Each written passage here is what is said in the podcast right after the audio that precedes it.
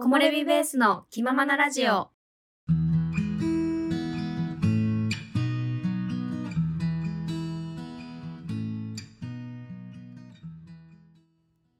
えー前回に引き続き聞いて旅するアメリカとスペインの愛さんのお話をお伺いしていきたいと思います。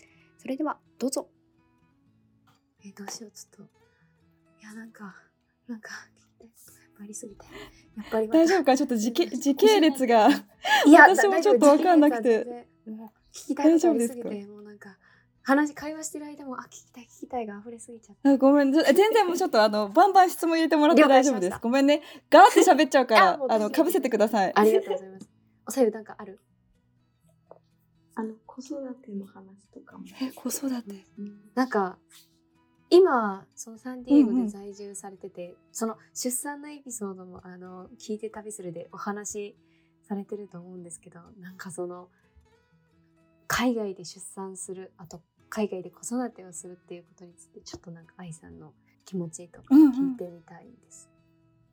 でも多分日本よりアメリカの方が私的には自分、まあ、日本で子育てしたことないけど完全にアメリカでの子育ての方が気楽にできるっていうイメージがあってへなぜならー。やっぱりデートナイトとかみんな設けててあの夫婦のね。デートナイト？デートナイト。デート。夜のデートみたいな。あ。のえ子供を置いて親がデートに行くことが結構当たり前なのね。えー、素敵。そう。うんなんかで子供も違う、まあ、全部の家庭じゃないけどあのあの子供部屋があって1歳の時からうちは6ヶ月の時から生後6ヶ月の時から別の部屋で寝てたりとかへなんか結構それが当たり前でなんか夫婦は夫婦ーなんか子供ができたから全部の関係が親になるんじゃなくてパパとママじゃなくてずっとなんか恋愛関係を保てるようにっていうのがすごいさすがうん。さすが海外だなっていうのはあっていやでもね私もちょっとそこはあの課題なんだけど優しくしなきゃいけなかったりあロバートに。あのでもデートナイトとか2人だけの時間を作る。うん。この間もねちょっと2人で出かけたりとか、うんうんあの大谷選手見に野球見に行ったりとか、え そうあ。行きました。生。生でねまあそんな近くじゃないけど、えー、そうそういう時間を、ね子供置いていく？子供連れていけるけどうんそうそういうのとかもなんだろうな海外ならでは、まあ、日本でやってる人もいると思うしもっと取り入れた方がいいなって思ったりもするしそのおなんか子さんはデートナイトの時はど,、どういうあ。ベビーシッターさんみたいな？おじいちゃんおばあちゃんがありがたいことに。そうですよね。そう見てくれる。でもうん。友達で、えっと、おじいちゃんおばあちゃんがいない人もベビーシッターさんとかうんを雇って行ったりとかもしてるし、なんか結構ベビーシッターさん結構うん。なんていうんですか？向こうですごく一般的なイメージがあります。日本だとちょっと、うんなん。か保育園に預けるとかそういう施設に預けるとかもうそれか親あまりベビーシッターを個人で取るってイメージがあんまりない。多分ね高いんですよこっちで保育園とかに。ああの預けるの普通にねすごいリアルな話になるけど、はい。友達週5で1歳児を預けてて月に1500ドル。えっとだからえ？例えば 1, 1ドル100円だったら15万ぐらいするのね。で今多分え円安だからもっとするんだけあどーやばいよね。ーや。ニューヨークとかになると2000ドルとか普通に1人2000ドルだから2人いたら4000ドルみたいな、えそうちょっとリアルな話になるんだけー。ど本当に高いから、ね、ちょっとこうベビーシッターさんとか、まあ、そっちも高いと思うけど、うん。まあ、毎日預けるんじゃなくてそっちを使う人とかもいるのかなと思ったりとか、えそうそう。じゃあママさんはあまりそのなんていうんですかね。そのやっぱそんなに週5でなんて預けられない。お仕事とかはどういう感じでやってる方多いんですか、でも仕事してる人も多くて預けてる人ももちろんいてでもやっぱそれアメリカなんて言うんだろう物価も上がってるけどお給料もそれなりにいいっていうのかな、んんんでも1500ドルは高いけどね預けるのに。アルバイトだったらなくなっちゃうけどでもフルタイムで働いてるママさんは結構割と多いと、うん思うんだそう。そう。そうそうちょっとこれはリリアルな。リアルな。えその日本だとその結構とと都心とかだと保育園を受け入れるのがもうできないみたいなんとかほなんてなんていうんですか？保育児童なんて自動待機児童みたいな。あそうそうそう。が結構問題になってたりとかするんですけどサンディエゴとかどうどうですか？なんかねうちの娘まだ1歳半だからちょっとわかんないけどその結構いろんなとこにあるから人気なとこは埋まっちゃうかもしれないけど、多分こだわらなければ入れると思う。多分。ですね。はいそんな気がします。ちょっとこれから事実が明らかになりそうだけど。う愛さんもこれから今1歳半でなんかお仕事とかでも今は子育てに多分集中されてると思うんですけど、今後はなんかどんな感じで、ねえどうしようね。どうしようね。全然全然。でもそう今日本語レッスンの仕事をして仕事って言っても本当、週1でレッスン全部えーギュッてまとめて、その間におじいちゃんおばあちゃん見てもらってるけど、まあ、コーチングのそういうのも始めたいし、やっぱなんかフリーで何かをやろうとしているあ自分がいいて多分ずっとそれしかやってこなかったから何か会社に勤めるっていう感覚があんまりなくてでもなんかチャレンジもしてみたい気もしてうん。あの現地の会社で働くみたいな。うん。結構なんかさ今からもうちょいね、2歳3歳になってからちょっと働こうかなっていう会社とかで。わかんないけどわかんな い。感じです。すごいな。いやいやいや。基本的になんかチャレンジするマインドがなんか、なんかちょっとしか話聞いてないですけど、なんかそんな感じに見えてって、でもなんかえー泣く時泣くんだと思って。えめっちゃ泣くよ。本当に泣くすぐ泣くから。最初はロバートに泣いたら大丈夫って言われてたけど 今はそんなに言われないっていう。でもなんか多分チャレンジがしたくなる理由はやっぱ今までチャレンジしてきて自分の現人生が劇的に変わったからっていうのはすごい大きくてそれが多分1ヶ月のホームステイもそうだったし、あのなんだっけそうホームステイの仕事もそうだったし、なんかやっぱちょっと変わるのは人生面白いというかそうでも母になってすごいビビってる自分がいてああ。ちょっとチャレンジマインドは全然なくて今本当に。結構おふーっていうピースフルな時間が欲しいうん。あの時期です。うん。え、そのまたちょっと話が、うんうんうん。あれしますけど、その今お子さんをまあアメリカで育ててるじゃないですか。はい、そのなんて言うんですか？なんて言ったらいいんだろう。言語のをどうやってなんかなんて言うんですか？愛さんは英語で話しかけてるのか？英語であじゃあ日本語か。そのあ。なんかどうやって子育てされてます？ななんて言ったら私はわかるわかる。やっぱバイリンガルになってほしいから私は日本語で基本話しかけてて他の人私以外の人はみんな英語だからやっぱ自然に英語は出るあ。からそう。絶対に日本語で頑張ってるけどやっぱつられて英語になったりとかするけど、うん今のところ両方喋っててすごいあ両方喋るんですびっくりする。かそう。なんか動物も両方の言葉で理解してたりとえか例えば猿とモンキーどっちもそうすごい。赤ちゃんってすごいなって思って。なんだろう。でもちょっとやっぱ発音がちょっとアメリカ人っぽいなんかあの葉っぱ？普通にあのうん木にある葉っぱとかハッパーみたいな。なんて言うんだろう。えー、ちょっとそう。えなんかこっちおいでとかもなんかこっちおいでこっちおいでみたいな。なんて言うんだろう。ちょっとやっあぱーでもわかります。なんか、うん。英語ナイズされたジャパニーズみたいなそう。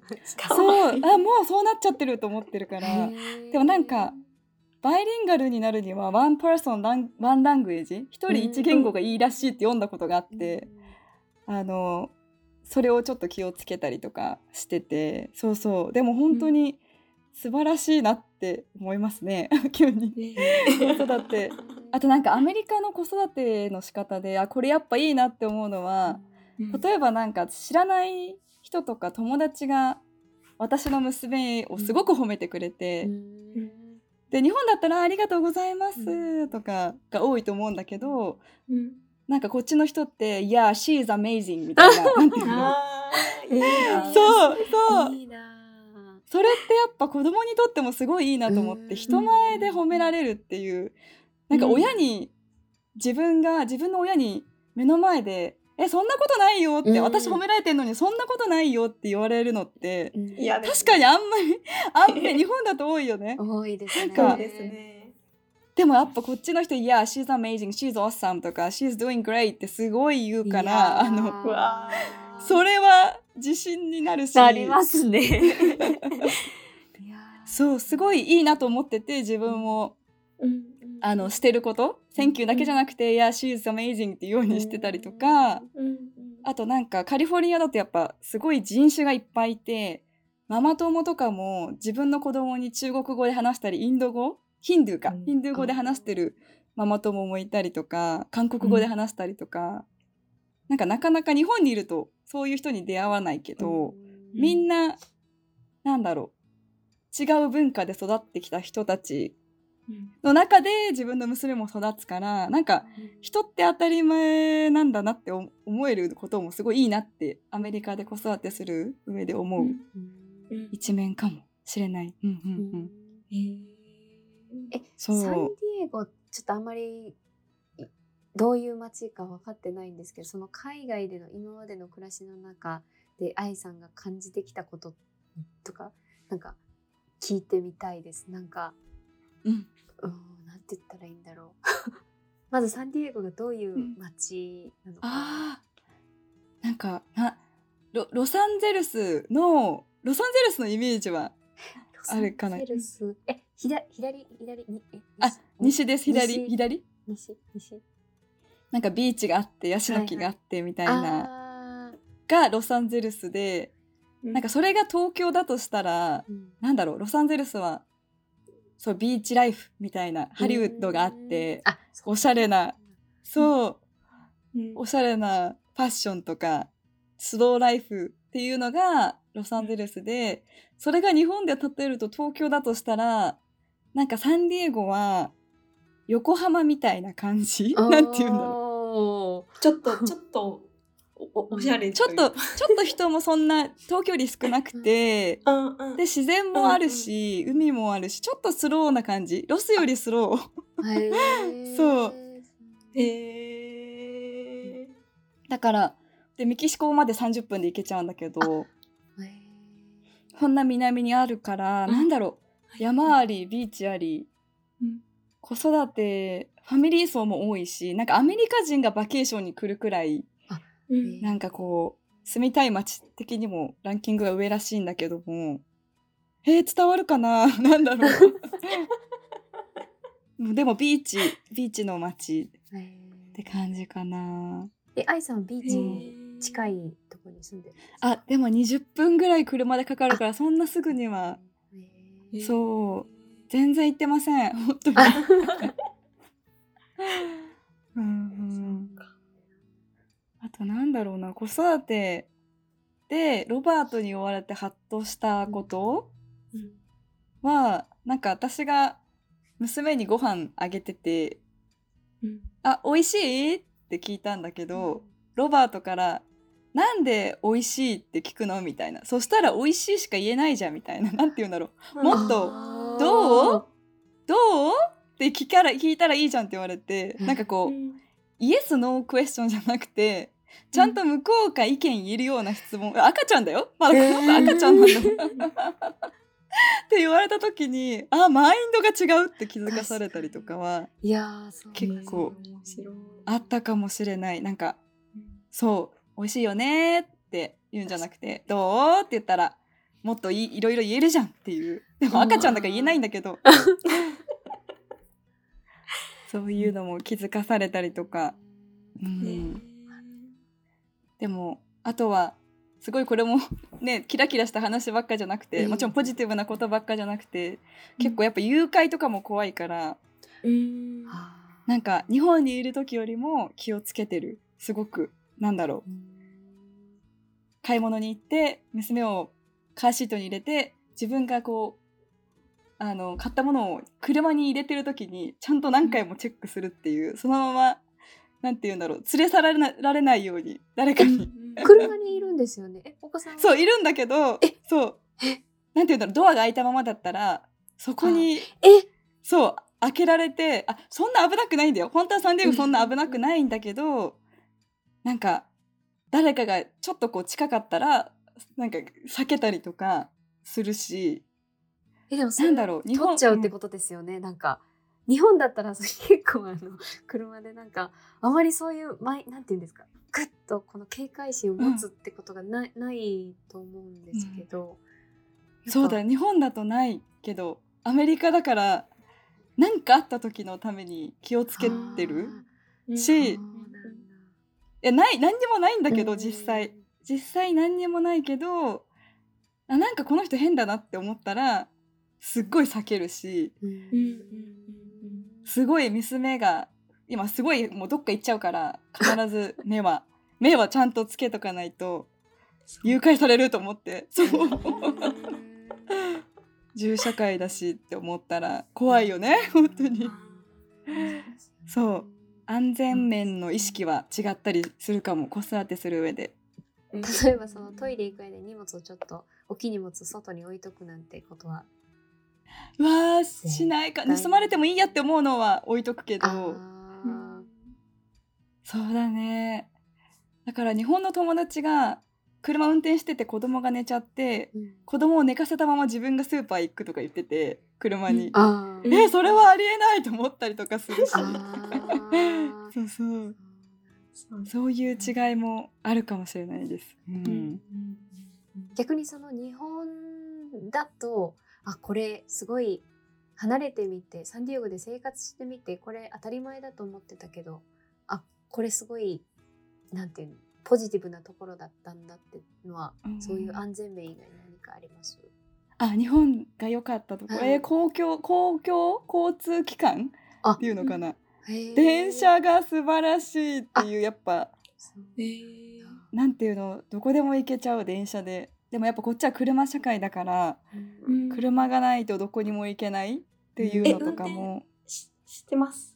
あしてます。してますしてます。もうこ怖くないですか？怖くなかったですか？最初の頃。最初は怖かったけど今は日本で運転する方が怖くて。なんか道が狭いしなんかおじいちゃんめっちゃ自転車で真ん中走ってるしフラフラだし小さい子供もいっぱい歩いてるし、なんか人引かないかな自分って思って反対だし日本に帰ると。そうですよね。そう。だから日本に帰ってきた時の方がすごい気が引き締まるっていうのはあってこっちはもう高速でみんなどっかいろいろ行くからうん道も広いしうん走りやすいけど日本ってくねくね道も多いから結構そう、だからでも電車は最高。本当に。え 電車は最高あるんですよねあなんかねあるけどそのえ全部行かない？なんていうの？すごい限られたとこだけ走っててサンディエゴは。うん。普段使わないし、うん。変な人が多いんだよね公共交通機関って。なんかすごいこの間もホームレスが寝てたりとかするし。うんちょっとあんまり使ったりはしないかなっていう。そう。でも日本は コンビニが最高とかそういうことしか出てこないね。え海外でコンビニみたいなポジションみたいなのガソリンスタンドになんかあるんですよね。セブンイレブンとかあるけどなんかあります。セブンイレブンとか。そこでご飯買おうとは全く思わなかったりまずいしなんだろう。なんかいやいや本当にいつも綾香が美味しい美味しいって言ってるけどうん。こっちは本当になんか高いだけでそんなに美味しくないっていう。結構ジャンキーなんだろう美味しいどけど。がありますね。ジャンキー量も多くて、まあいろんな人が住んでるからいろんな国の料理が美味しく食べられるけど、なんだろう。なんか綾香みたいにな感じでもうこれがすんごい美味しくてとかっていうものは 正直ないかもしれない。本当に。そうだから全で然違う。もハンバーガーはねいっぱいあるんですよね、ロバートさんのお好きあるなやつとかね。美味しいの。でも私は食べません。もうハンバーガーほとんど。あ本当に。月一で食べるか食べないかぐらい。そう。食べ過ぎて。え普段ご飯はどうあの家庭での食卓っていうのはどうはえっと基本私が作ってるけど、うん日本食あ。パスタ系メキシカンとかをあ。こうローテーションしててでロバートが食べる日本食はまあ子供が好きそうなあのハンバーグとか？そうそうそうそう。カレーハンバーグなんだろうねそういう系？だからなんだろう。私が本当にただただ煮物が食べたかったら今日はじゃあ別々ねみたいな感じ。うん。へー。え別々すごいの時はいい。どうどうどうどういう感じですか？あもう私が好き食べたいものは自分で作って彼はファストフードを食べに。あ どったり。なんかアメリカで良かったなって思うのはその毎日ご飯を作ることがそんなにみんなしてなくてあ。なんだろう。作らなくて OK みたいななんて言うんだろうな。作ってもそんななんよくみんな買ってきて家で食べるっていうのが結構当たり前だからうん。そんな集合で作ってたらおもうすごいねみたいな。料理好きだったらしてるかもしれないけど、ううん。なんかねそれは楽。すごく楽です。本当に。ね。子育てとか主婦になってよかったなって思うのは、うん。家事を完璧にやらなくていいっていう。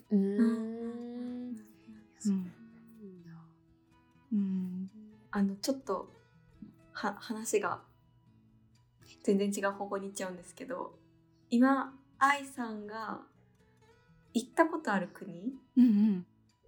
で印象に残ってるとことかちょっと聞きたいなと思ってたんえー。行ったことある国。なんか私結構アメリカに住んでるけど東南アジアが結構好きで。やっぱり綾香も言ってたけどバリ島とかすごい好きなんです。えー。なんか実はやりたいことの一つに、はい。なんかバリにあるグリーンスクールっていうあうん。のスクールがあるんだけど、そこに娘を行かせたくてちょっとだけ、なんかそこは結構自主性とかサステイナブルなこととかうん。なんか、まあ、インターナショナルスクールみたいにも今なってるのかな、うん。あの本当23ヶ月でもちょっとバリ島に家族みんなで住めたらいいなって思ってて。えー。そうそれはいつか実現したい。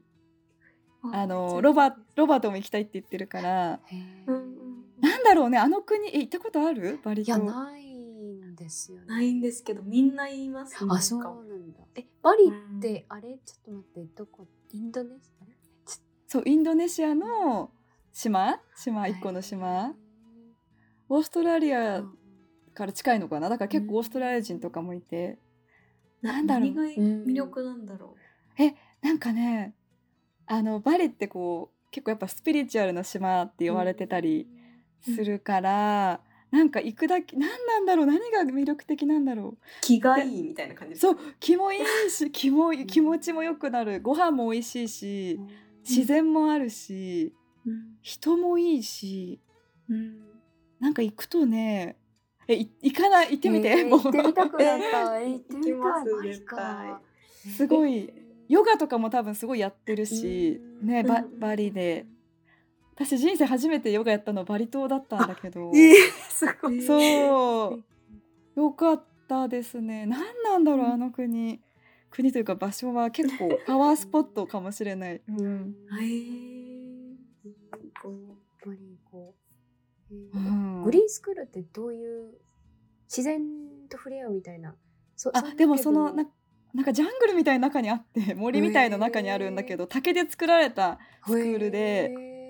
で私もねそのねそんなに詳細は知らなくてただこれ見た時に 行かせたいみたいな。行かせたーってか自分が行きたいだけなんだけどそう。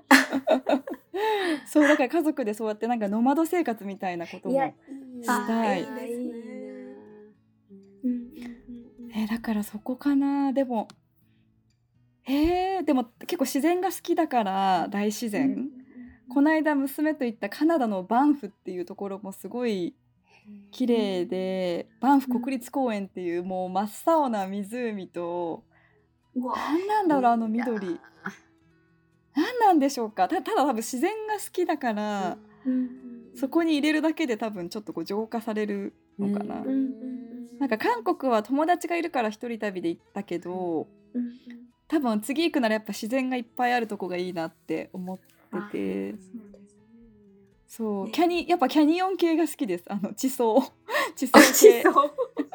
ロードトリップ的なことをしてたからなんか地層を見ると結構テンション上がってあここの地層多分何億年前とかの地層なんだなとか思いながら見ちゃう。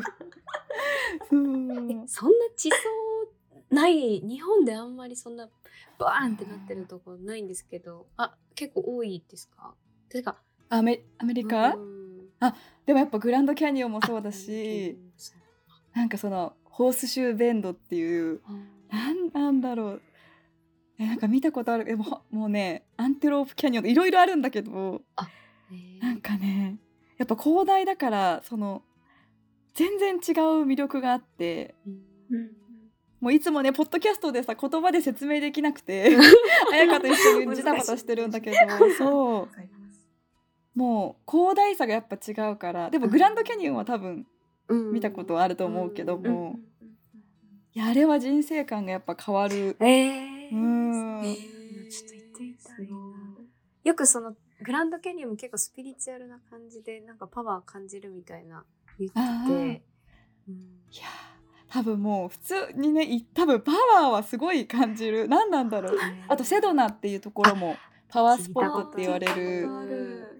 あのレッドロックキャニオン。あのディズニーのビッグサンダーマウンテンのモデルになった街なんだけどあだからああいうのに囲まれた街でなんそうもうなんだろうな。あもうもう来てくださいって感じ。一緒に一緒に行こうってなってる、え 本当にそうですね。なんかこれから先うんそのホームステイのビジネスとかロードトリップみたいなことをもう一回やろうかなみたいなのを思ったりします、もしやるなら多分1年に1回とかちょっとプレミアムな ツアーとかになるかもしれないしうんねでもなんかね5年やってやりきった感もすごいあってうんうんあのそんなコンスタントには多分これからはやらないけどうん。ちょっと形を変えて、まあ、親子ホームステイとかうん。もしかしたらうんやるかもしれないしうん。自分が行きたくなったらロードトリップをプレミアムで1年に1回とかやるかもしれないしうん。ちょっとわかんないけど今の自分が思うにはやりそうな気がするっていう感じです。いつかそのコンスタントじゃなくて、うん。うん。結構なんか綾香とも話してて多分もうそういうコンスタントにやるツアーは多分自分はもうなんか役割が終わったって言ったらちょっとまたね、かっこつけた言い方になるかもしれないけど。そんな感じかもしれない。今は本当に目の前の家族とどうどうしていくかみたいなことにすごいフォーカスをしている。そうだからすごいマインドシフトしたのもそういう一面もすごいあって。家族とどこに住もうかとか家族とアメリカ横断もしたいし世界一周とかできたら最高だし、いやー最高いや妄想の世界なんだけどね。まだしてないから。でも妄想は実現するらしいですよ。じゃあ妄想します。そう。そんな感じです、うん。え、ご家族と今行きたいところ、どういうところに行きたい？なんか、どういうことやってみたいですか？そのグリーンスクールもそうですけど、なんか他うんうにん。今やってみたいこととえー、でもやっぱアメリカ横断はしたくてキャンキャンピングカーとかでワンちゃんも連れて。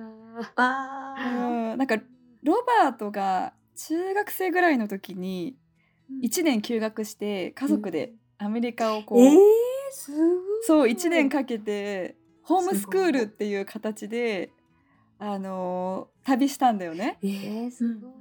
だから多分それは彼もやってすごい良かったから、多分私たちもいつかやると思うんだけどいつかわかんないけどそれは絶対にやることのリストに入ってて。わあめっちゃいい。そうやりたいし多分やること。うん。やっぱなんか学校で学べないことをれねアメリカの地を見ながらなんか学べたらいいなとかも思うし、うんうん。あと何したいかな。でもなんかやっぱ子供と旅しながら働ける何かができたら最高です。まだわかんないそれは。何か。そうね。ん、なんかロバートも今普通の仕事をしてるけどやっぱ今までうん。2人でフリーでやってきて好きなことをしててうん。だから彼にもやっぱしたいことしてほしいってすごい思うから、うん。なんかどうにかしてみんなで旅しながらなんか生き生きれる方法じゃないけどあの妄想ですけどいできたらいいなと思う。いやいや妄想の世界。個人的にねあと結婚とかもしてないし、うん。こう家族がうん。今自分でまあ親とかはいるけど、うん。ね作れてないからなんだろうそういうチームじゃないけど、うん。でなんか先を考えるみたいなのめっちゃいいですね。変わったなと思います。本当に あの時の。なんだろうでも本当パートナーができるとさらにパワーアップするじゃないけどうん。なんか結婚してすごい彼から違う人生を見せてもらったからそのホームステイやってみないって言われて「うんへえ?」みたいな、うん。もし一人で生きてて、うん。たら絶対そんなことしてないし、うん。ロバートの一個前の彼氏、うん。すごい元彼の話になるけど、とかになんか日本語教師になりたいって言ったら、えなんかもっとちゃんと安定した仕事探した方がいいんじゃないって言われたし、うん。なんかすごい素直に自分の思ってること言いまくってたらちゃんとうん。物事考えてから言った方がいいよって言われたりとかすごいしたから。そういう人と一緒になってたら多分全然違う人生になってたと思うし、うん。って思ったらやっぱ彼と結婚して選択肢も広がって世界を見せてもらったからなんか結婚って悪いことじゃ縛られることだけじゃないなってすごいいや素敵。なんかねでもあのテイ言葉でもあの今子供ができて また違う違う課題がいっぱいあるんですよ。そうやっぱりそこはまたビジネスやってた2人も喧嘩してたけど今一緒に子育てする方が大変かもしれない。うん、そうだからね大変なこともありいいこともありでも、って感じですね。わかんないけど。いやーでもなんかそうやって一緒にこのどうやってこう選択していくかみたいなのをなんか一緒に考えていくって感じがなんかそう素敵だなっねて思いました。どうなるか、でもやっぱね子供ができてまたすごいやっぱ価値観が違うとぶつかるんだけど。うんでももともとはこういう2人だったからこの気持ち忘れたくないよねって今思い出しました話してて。あ本当に。ありがとうございます。そうなんか今だとこう目の前のことに必死になってねほらもうゴミ出してないじゃんみたいな。昨日ゴミの日だったじゃんとかさあるけど。ねちょっとちっちゃいことももちろんあるけど。だからすごい綾香もう綾香の話ばっかしちゃうね。もう大好きじゃん私。あの綾 香とうないめっちゃラブラブだなって思うんだよねやっぱりすごく。うんうんうん。で私たちもなんか熟年夫婦すぎてなんか そうなんかすごいなんかいいなって思ったりもして他のフレッシュなカップルを見て。そう。うん。なんかだけど落ち着いてきたのもあるのかなと思ったりとか。そうそう。ね比べてる場合じゃないんだけど もう夫婦も変化してきますよね本当に。いやーでもすごい10年ってすごいですよね。いやー早かったからね結婚するのが。うん。でもうん。後悔はもちろんしてないし、うんうんうん。わかんないしねなんかすごいポッドキャストで話すことじゃないかもしれないけど、うん。結構私のロバート側のおじさんもう70歳なんだけど、うん。あの2回離婚しててうん。でこの間70歳で3回目の離婚をして で今もう彼女がいるわけね。だからなんか私の中であもう今は一番ロバートといたいって思ってるけど、うん。そういうのも分かんないよねっていう思いのまま なんていうの生きてる。あんま依存しないでいきたいなっていうのもあってそういう70歳の自分のハピネスを追い求めて、うん。周り気にせずなんか離婚3回して70で新しい彼女作ってっていうのも、なんかそれはそれでいい人生って思ったりうんうんうんしたりとかして。うんって言ってもそのやっぱ70歳だから一個一個の結婚が20年30年とかね長いんだけど。そうそうそう。だからね長いからいいっていう価値観だけじゃないなっていうのもアメリカに住んでていろいろ感じたりもしたりとか。めっちゃいいですね。なんか日本だとその離婚って結構かなりあのなんて言うんだろう。悪いイメージはあるんですけどアメリカアメリカとかだとそんなイメージもない。どそんなこともないですか？うんしてるしてる人多い。もちろんダメージはすごいあると思っててうん。離婚する時に。だけどうん。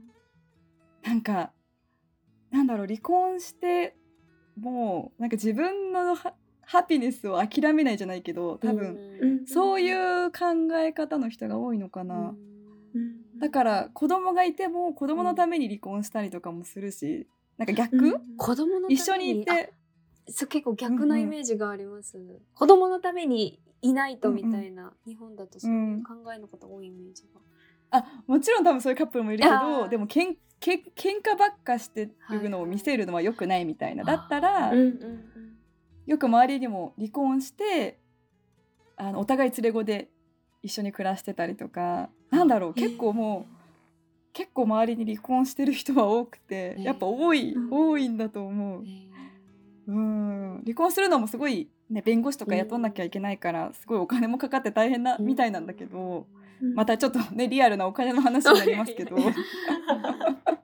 そうそう。でも、うん、いいなとは思うかも。うん。うん。えそのさっき価値観の違いで結構衝突が多くなるっていうのは愛さん自身の価値観ロバートさん自身の価値観の違いなのかそれとも文化の価値観？へ ー両方かな。例えば例えばだけど私は仕事してる時はお互いにあのやっぱ頑張ることがいいみたいな、その2人で頑張ってあの隙間時間があっても頑張ってだからビジネスうまくいくんだっていう考え、私は。やっぱずっと働いてきて、うん。で日本だと働く文化がすごいから。うん。でもロバートは私が休んでるとめっちゃ褒めてくれるっていうのとかああって「いやグッジョブ!」みたいな「愛ちゃん休んでんじゃん」みたいなのとか。うん。なんかそれはいいありがたいことなんだけど彼は休む時休む。うんとかがその休みが長すぎてもっと頑張ってよみたいな私？なんか頑張ってよって言ってるその頑張ってよが多分長い時間働いてれば頑張ってるみたいな。あ隙間時間何かやってたら頑張ってるみたいなうん。多分私の価値観で。でも彼は、その効率よくいかに短い時間で成果を出すかみたいな考え方の人でうん。長くやってればいいってもんじゃないでしょ。頑張るってそういうことみたいな。もっとスマートに働こうよみたいな、work smart ってよく言われるんだけど。それ言ってました。ワークポッドキャストすごいそこがああのー。すごい合ってるよ。ロバート言ってることメイクセンスなの、うん。ワークハードじゃなくてワークスマート。めっちゃメイクセンスなんだけどめっちゃゲームするやんみたいな。そういう時めっちゃ怒る大丈夫。ね、はい、そういうところで結構衝突するかもしれない、うん、うん。うん。もっとできるでしょみたいな。あなたのベスト見せてよっていう私のタイプ。だはあ。私はそういうタイプだから、うん。うん。うん。かな木漏れ日なん。かでもそのあ愛さん。うん。うん。ポッドキャストだとやっぱ海外の生活の話しか聞いてなかったんでその愛さんがどうやって日本で過ごしてきたのか聞いてなかったんでやっぱうん。今回知れてよかったです。なんかいやーもがいてましたよ。いやなんかそのいや若さ若さ言ってましたけどなかなかそのなんて言うんですかいきなりその結婚して海外とかって心のハードル的に悩む人は悩むと思うんですけどなんか愛さんは結構パーンっていっちゃう。ねえなんでだろでもちょっと彩香さんとタイプも似てるような気もしました。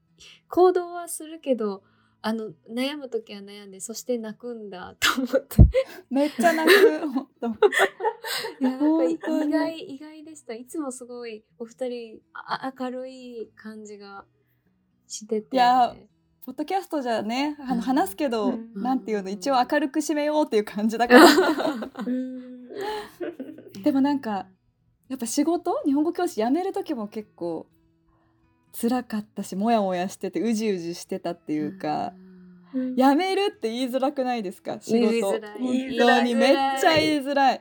でももう自分がハッピーじゃないこと分かっててうん。すっごい多忙だったから、うんうん辞めたいけど辞めれないみたいな。うん。辞めたいけど私担任だしみたいな。辞めたいけど、今辞めたら人足りないしとかすっごい考えてて、でも残業代も出ないし有給もないしみたいな、うん。うん。うん。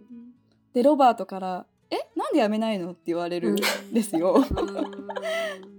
普通にロバートの弟もその時日本に住んでたんだけど「え愛ちゃん」みたいな「えなんなんで?」みたいな「なんで辞めないの?」っていつも言われてて。でだけどって自分でこうね、辞めれない理由を言いまくるわけで。うん。そう。だからずっと結構辞める辞めますっていう勇気がなくてヘトヘトになりながらなんかそうなんか新宿に日本語学校があったんだけど、もう上見上げたら自分も今日遅いな帰りって思ったのにみんなまだ働いててビルが電気ついてて。でこの世界怖っと思って、やばくないこれと思って。私ちょっともう精神おかしくなるわと思って辞める決断をするんだけど。そうやっと。で意外に辞めますって言ったらうん「そりゃそうだよね」って言われて「え？みたいな「大変だよね」って言われてマネージャーに「おうん。もうなんか「what?」みたいな感じで。うんあっさり。だから意外にやっぱその自分の思考って本当に自分の世界だけで繰り広げられられてるだけでうん。行ってみたら意外に大丈夫だったこともあるかもしれなくて。ね。そうですよね。でもそう絶対みんなあるじゃん。仕事辞めたいと時絶対みんなあると思うから、そう。辞めてよかったってちょっとは思いますけど。そうそうそう、そうですうねん。ごめんちょっとまた話し出しちゃった。本当にいや。い やえそのなんか何か例えばやめたいけどやめられない。やめたい。その葛藤がある時にうん。このなんていうんですか？決断する時のなんかおすすめのなんていうんですか？愛さんがちょっと自分で取り入れてるなんかアプローチ方法ありあます？ー。あなんかこれコーチングの質問でも結構使うんだけど使うんだけどってあれだけど、そのコーチングってその質問となんか聞く？うん。あの傾聴をまあちょっとベースとして、うんあのセッションすることが一応まあ定義としてあるんだけどその時になんか今も自分で言い聞かせてるのは、今の状況が続いたらそのうん。1年だけじゃなくて5年10年って続いたら自分どうなっちゃいそうだろうっていうのをよく聞いててそれ想像して怖って思ったらうん。絶対今多分決断した方がよくて一歩踏み出した方がよくて、えどっちの方が怖いっていう、ななんか。踏み出すのとうん。その先の未来と。うん、このままのの状況、うんそれで、うん。あやばいわ。10年後やばいわって思ったらやっぱりうん。その10年無駄になっちゃうからうんうん今の状況続いたらどうなっちゃうかなっていうのは結構今も自分でセルフコーチングをしてるかもしれなくて。なるほど。結構私はそれをちょっと言い聞かせたりとかして。それなんかなかった考え。なんかそのやっぱその先これやめたらどうなるかみたいなそのやめた後とすごい近未来的な考えしかなかったんで、その10年って長いスパンで先のこと考えた時のなんていうんですか今みたいなのを見うん。見見たことなんていうんですか？そういう考え持ったことなかったんで今すごくはっと思いました。ちょっと取り入れたいと思いました、なかなかない視点というか。あなんかコーチングだと多分普段自分が考えないそういう視点の質問をすごいするんだけどそれでなんか気づきとかを自分で気づいてなんかそうすると自分で人に言われたらなかなか人って行動しないけど自分で気づいて自分で腑に落ちたらやっぱアクション取ろうって思うからうん。なんかそれが結構ポイントだったりするみたいで。そう。なんかちょっとまたコーチングの話になっちゃうけどなんか今は本当に誰かのセッションをするっていうよりかは本当自分自身に自分でコーチングをしている期間でそう。あー。うん。悩ん悩んでるからね自分も。そう。まあ、でも悩みない時なんて本当みんなないですよね。うん。ないうん。常に悩んでる。解決したと思ったらね。また新たな悩みが。来るん。でなんか私の友達の名言でああの人って悩みたい生き物だよねってよく言ってるんだけど。悩みなかったら探すから悩みを。しょうがないって。諦めがついたっていう。それで私も。うん。そうそうそう。ええコーチングの勉強は英語で日本語でいやそれはこっちのなんかアメリカのあのなんか学べるやつで学べ学んでそう。なんか日本だとあんまり少なくてやっぱ選択肢が。多分スッと入ってくるんだろうけど日本の語の方が、ちょっっと英語の勉強にもなるしって思って。いややったけどでも学び直したいなってすごい今思ってて。そう。ちょっと離れちゃってるからセッションとかも。本当に今はちょっとこうなんだろうこう発信してますっていうよりかはこうこあういろいろインプット。してますっていう感じです。は いうん。え言語の壁はまあいくつも多分超えてこられたと思いますけどその過程で何て言うんですか？これちょっと自分にすごい効率なんかすごくなんて言ったらいいんだろう。あの勉強する上ですごいいい勉強法だったっていうのなんかあります？あーえー、いい勉強法。あでも最初本当に喋れない時は、あのフレーズで覚えてたというか例えばすごいベーシックで言うと「I want to play ベースボールのうん、うん、プレイの後を変えるだけみたいな。あーそれをめっちゃ使ってたりしててうん他だったらなんだろうその穴埋めその文法だけを覚えて動詞だけ変えるみたいあなーそういうのをそうそう。とか相づちとかもうん。テレビとかよく見てうん「Oh sounds good」とかいうのをちょいちょい入れるみたいな、うん。自分で。うんうん「That's great」とかその相づちの仕方リズムを学ぶみたいなのとか、うんそうするとやっぱ会話入ってる感じが自分でもするから、なるほどなるほど。なんかなるほど。あとは質問の仕方とかもすごい自分はいっぱい喋れないけど質問ならできるから、うんよく質問してたりとかしたかも相手に。うんうん。そう。そしたらいっぱい向こう喋ってくれるから、まあ、リスニングの勉強になったりするしその過程で「うん。That's good」とか「確かに。Sounds great」とかなんかそれをちょいちょい言ったりとかしたり。うんでも今すごい自分がなんだろうな、まあ、ある程度まで喋れるようになったけど、すごいいいなと思うのはあの恋愛リアリティショーを見る Netflix とかで。あります？え海外のやつですか？日本のやつはテラスハウスとかあると思うんですけど。うんうんうん、あの海外でもバンバンあってあとあとそうなんかそれがいいなって思う理由がなんかちゃんとその何が起きているかが映し出されてその後にインタビューされるじゃんその人たちが。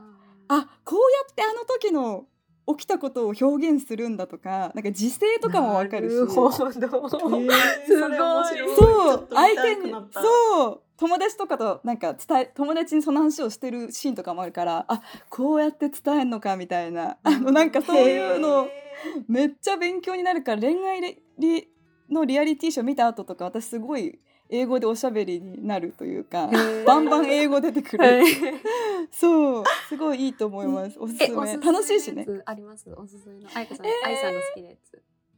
でもやっぱ「Love is Blind」って多分日本版もあるブラインブラインド？あなんかお互いに恋は盲目みたいな。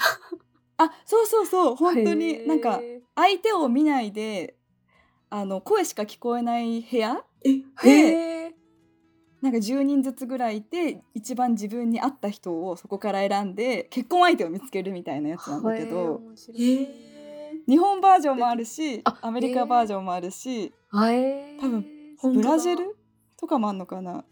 結構面白い。えー面白いです、えかちょなっとこれでうん。ちょっと、英語勉強しよでもリアリティショーは本当にあのうめっちゃおすすめ。本当にかな。テレビうん。やっぱ教科書ってなかなかそう。なかなか入ってこないからもう。うん。実践する場がなかったらもう。スカイプレッスンとかよくやってました昔は。そう。ああの昔だからスカイプなんだけど 毎日オンラインでお話ししたりとかしてた。喋れない時は、うん、うん。実践なるのみって感じですよね。テキストだけじゃやっぱりうん私はそのタイプで話したかったから目的が。だから実践してた感じ、まあ、もちろん文法も大事だし読むのもすごい大事だけど、そういまだに文法間違えるしいまだに全然意味わかんないって言われることもあるけど、もうしょうがないじゃんっていうマインドです今、そうですね。うん、昔だったらあやばいみたいなそんなこと言われちゃったって号泣なんだけど今はもうしょうがないじゃん私。って。そう日本語喋んだからしょうがないじゃんってなります。うん。うんうんうんごめんなさい。今日本語を教えてるのって英語で教えてますよね？今はねほとんど日本語で教えてて。え相手の方ってでもネイティブのイ English spea うん。英語の話者の人ですよね、そうそう。ほぼ。でも結構上級者もいて。へえはい初級だったけどなんとなく喋れるようになってきて頑張って日本語だけ。で日本語教師養成講座その日本語の資格を取るときに日本語だけで日本語を教える？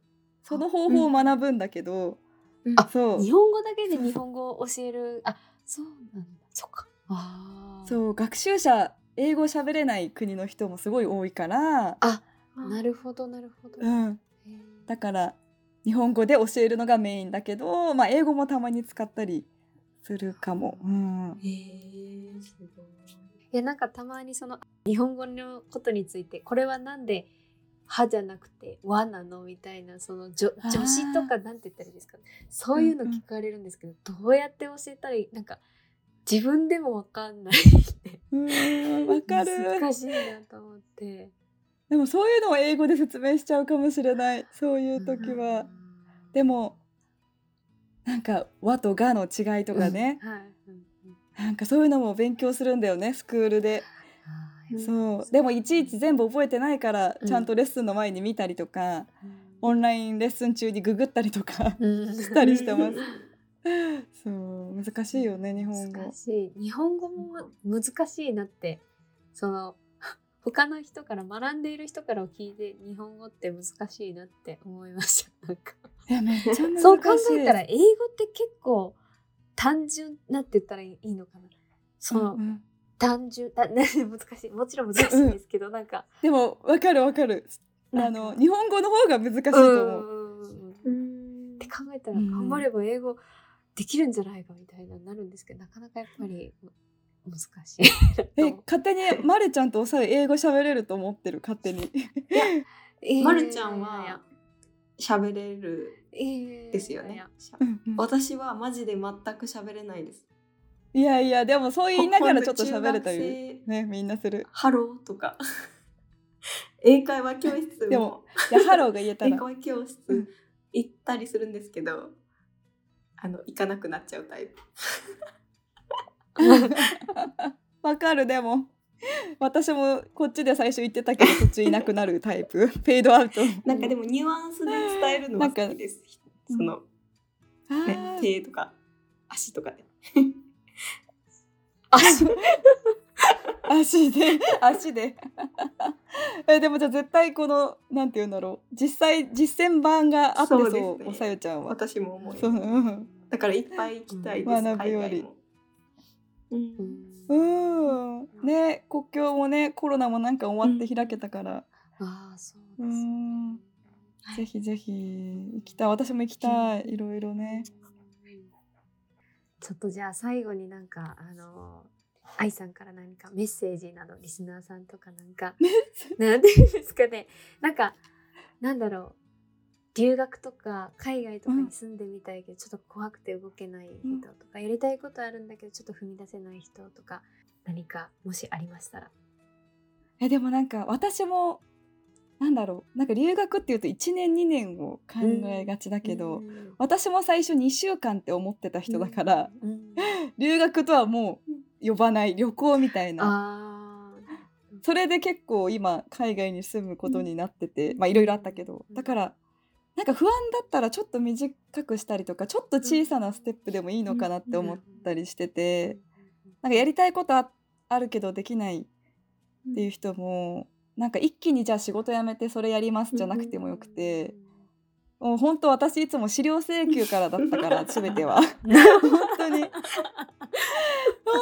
当に。そういう小さなステップ多分もし階段があったらうん。多分まだ登ってなかったら何も見えないけど多分一歩階段登ったらちょっと、うん。ちょっと見えるかもしれなくて、でちょっと見えたら考え方もちょっと変わってでちょっとずつちょっとずつやってったらいつかそこに作ってあのよく言うと思うけど、本当その通りだなと思ったから、うん。なんか一回ちょっとやってみて考えたらいいんじゃないかなっていう。いやー 思います。そうですよね。愛さんも資料請求から始まりまさか海外でねそうっていう。そう。ね。すごいあの勧誘されるかもしれなくてそれが実はプッシュかもしれない。確かにあー。あなたの一押しあの時のうん。本当にうん。しつこかった留学斡旋会社のカウンセラーさんには感謝してます。はい。じゃあちょっともうお時間となってしまったのでちょっとやっぱりやっぱり2時間じゃやっぱあい彩香さんの時思ったんですやっぱり2時間足りないなと思ってきそしてなんか途中その瞬あの減速しちゃったけどもなんかなんか聞かなきゃ聞かなきゃみたいな焦りがちょっと生まれてしまってちょっとあまり途中ちょっとし減速しちゃったんですけどなんかもし機会があればぜひ。であの今度はそのやっぱりその愛さんと彩香さん一緒にそうですね。そのポッドキャストのうんなんか成り立ちとかそういうのをちょっとなんか聞いてみたいので、ぜひまたあのゲスト出演していただけると嬉しいです。いやもうこちらこそです。今度は彩香さんと一緒にじゃあ彩香さんみんなでね 彩香さんはいす。すごい4人で話すとかすごいワクワクする。うんたいと思いおます。願いします。じゃあちょっと今回長丁場の中ご参加いただきましてありがとうございました。またちょっとオファーさせていただきたいと思います。ありがとうございます。はい、ということで今回はこれで終わりたいと思います。最後まで聞いてくださりありがとうございました。それでは次回のラジオでまたお会いしましょう。それではまた。バイバイ